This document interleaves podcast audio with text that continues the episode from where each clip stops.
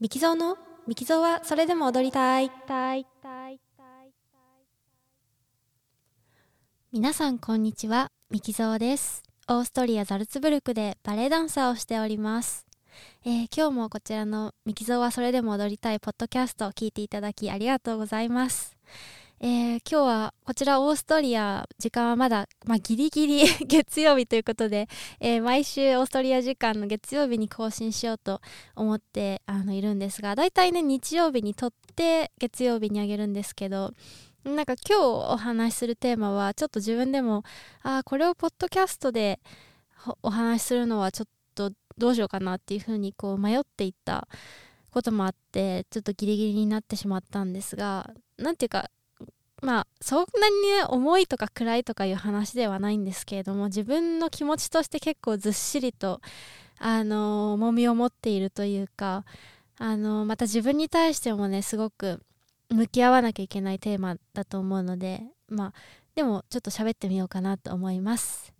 えー先日、えっと、私がプロになってから知り合ったバレエの大先輩とお話ししました。えっと、彼女はね、もう本当に主役ばっかり、プロとして、えっと、大きなバレエの主役ばっかり張ってきた方で、で、活躍を本当に近くで何度も見せていただいたし、お客様にもすごく大人気の、まあ、大バレリーナなんですね。で、彼女、そんな彼女がね、あの、出産されて、まあ、もう4ヶ月、5ヶ月ぐらい経つんですけれども、お久しぶりですということで、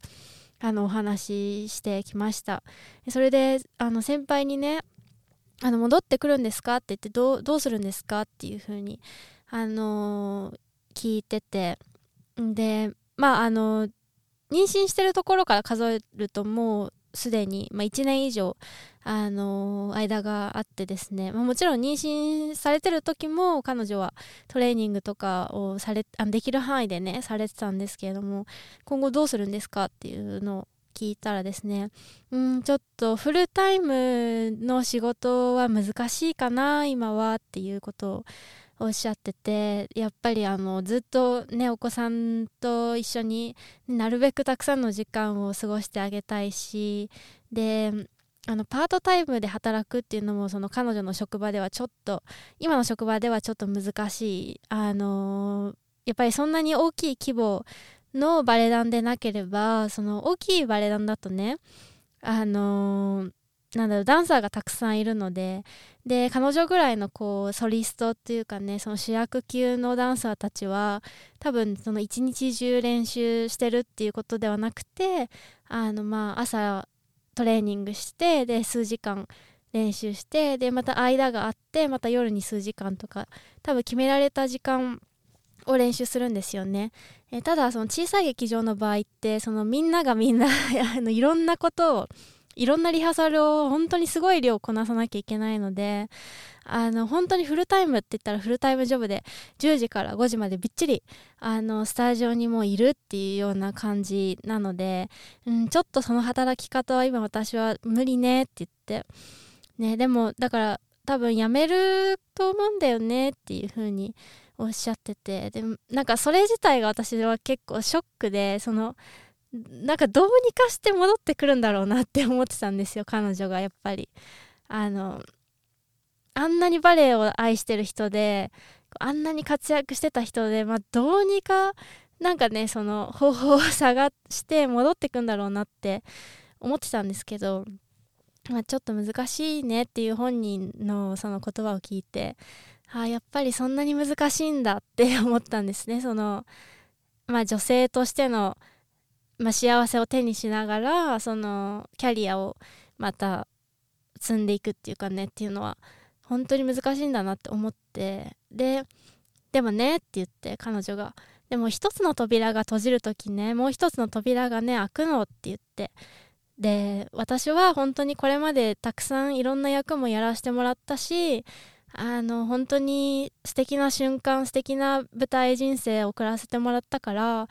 あので今はねあの息子がいてで家族がいてそれがやっぱり一番だからあのそんなにね大きな問題じゃないんだよね実は私にとってってその戻れないっていうことはっていうようなことを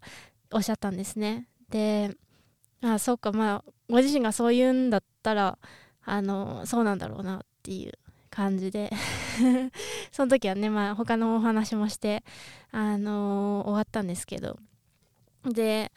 なんかふと自分のことを考えた時に自分はもし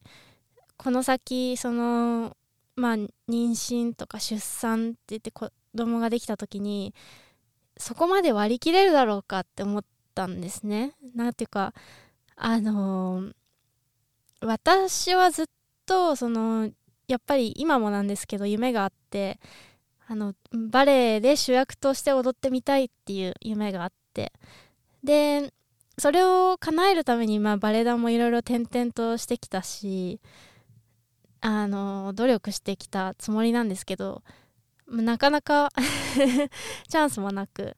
今28歳ででもうすぐ30という年齢がまああの近づいてきてる中今のバレエ団だと他の同僚の、まあ、女性はなんか他のバレエ団で「白鳥の湖」主役やったとか「ジゼル主役やったとかこの振付家と仕事したとかあのこんなバレエ踊ったっていうまあなんだろういわゆるキャリア組じゃないですけどそういうなんだろう華々しい経歴があってで一方私は本当にいつもなんだろうなちょい役止まりというか、そんな感じでこの年まで来ていてでまあもうすぐ30歳になるっていうと多分バレエの世界ではもう晩期と言ってもいいのかもしれないなって思うことがあってあのもちろんねその踊るっていうことに関してはもう子供ができようが年を取ろうが一生やっていきたいなって思ってるんですけどそプロとして第一線で劇場でバレエ団で踊るっていうことになるとこれはもう晩期に差し掛かってるんじゃないかっていうことが、まあ、常にもう今年に始まったことじゃなくそれこそ2年ほど前から思ってることなんですけどで そうなった時にもし本当にあの第一線を退くってなった時に私後悔しないかなその大先輩みたいに割り切ってじゃあ次のフェーズに行こう次の人生のフェーズに行こうって思えるっていうかむしろ思えるような努力を今私そこまでしてるかなっていう風に自分に向き合った時に あれやっぱりやっぱり努力が足りないんじゃないかっていうことを思いました。であともう一つ思ったのがじゃああと残り数年の現役時代だとしてだとしたら本当に本当にその貴重な時間をなんか誰の目も気にせずというか本当に自分のために踊らなきゃだなって思いました。っていうのはやっぱり仕事としてこういうなんだろう表現活動をやっていく中でだんだんその表現っていうことが自分のものでなくなっていく瞬間があってあなんかあのディレクターに気に入られたいとかあなんかここでよく見せたい自分をよく見せたいっていうような感情が入ってきてしまうとで私は往々にしてそういう感情が入ってきてしまうのでなんかあの自分のために踊ってない 何のために踊ってるのかっていうことがわからないっていうか、まあ、楽しめないですよねそうなると結局。人に気に入られようと思って踊ってる踊りなんて誰が見てて楽しいんだろうかっていうことなんですけど。うんなんかでもこれまでそんなことがやっぱりたくさんあってでも残り少ない短い本当に一瞬で終わってしまうこの時間なのだとしたら本当に自分のためにこれからは誰の目も気にせずに踊っていきたいなと思いました。えーと、最後まで聞いていただきありがとうございました。えー、なかなかね、ちょっとまとまりのない、あのお話になってしまったんですけれども、なんかね、周りの人では、ダンサーたちは、なんていうか、このコロナだからっていうわけじゃないんですけど、私の世代だったら結構よくセカンドキャリアを考えて資格取ったりとか、まあ、通信の大学行き始めたりとかなんかピラティスのね資格取るヨガの資格取るみたいな人もすごい増えてですね。なんかそんな中で私はこういう感じのことに興味があるなっていうあののはあるんですけどいまいちそこに踏み込んでガッと勉強するっていうことがなかなか そこまでできていないっていうのもあってなんかまあ ダンサーとしてはすごく今一番ここ23年が自分の中で一番調子がいいとは思っているもののなんかまだできるんじゃないかっていうようなあの気持ちもあったりとかしてなかなか 安定し気持ちが安定しないっていうかあのどっしりはしてこないんですけれど年齢の割に。そんなことを考えている最近でした、えー、それでは最後まで聞いていただきありがとうございました。またお会いしましょう。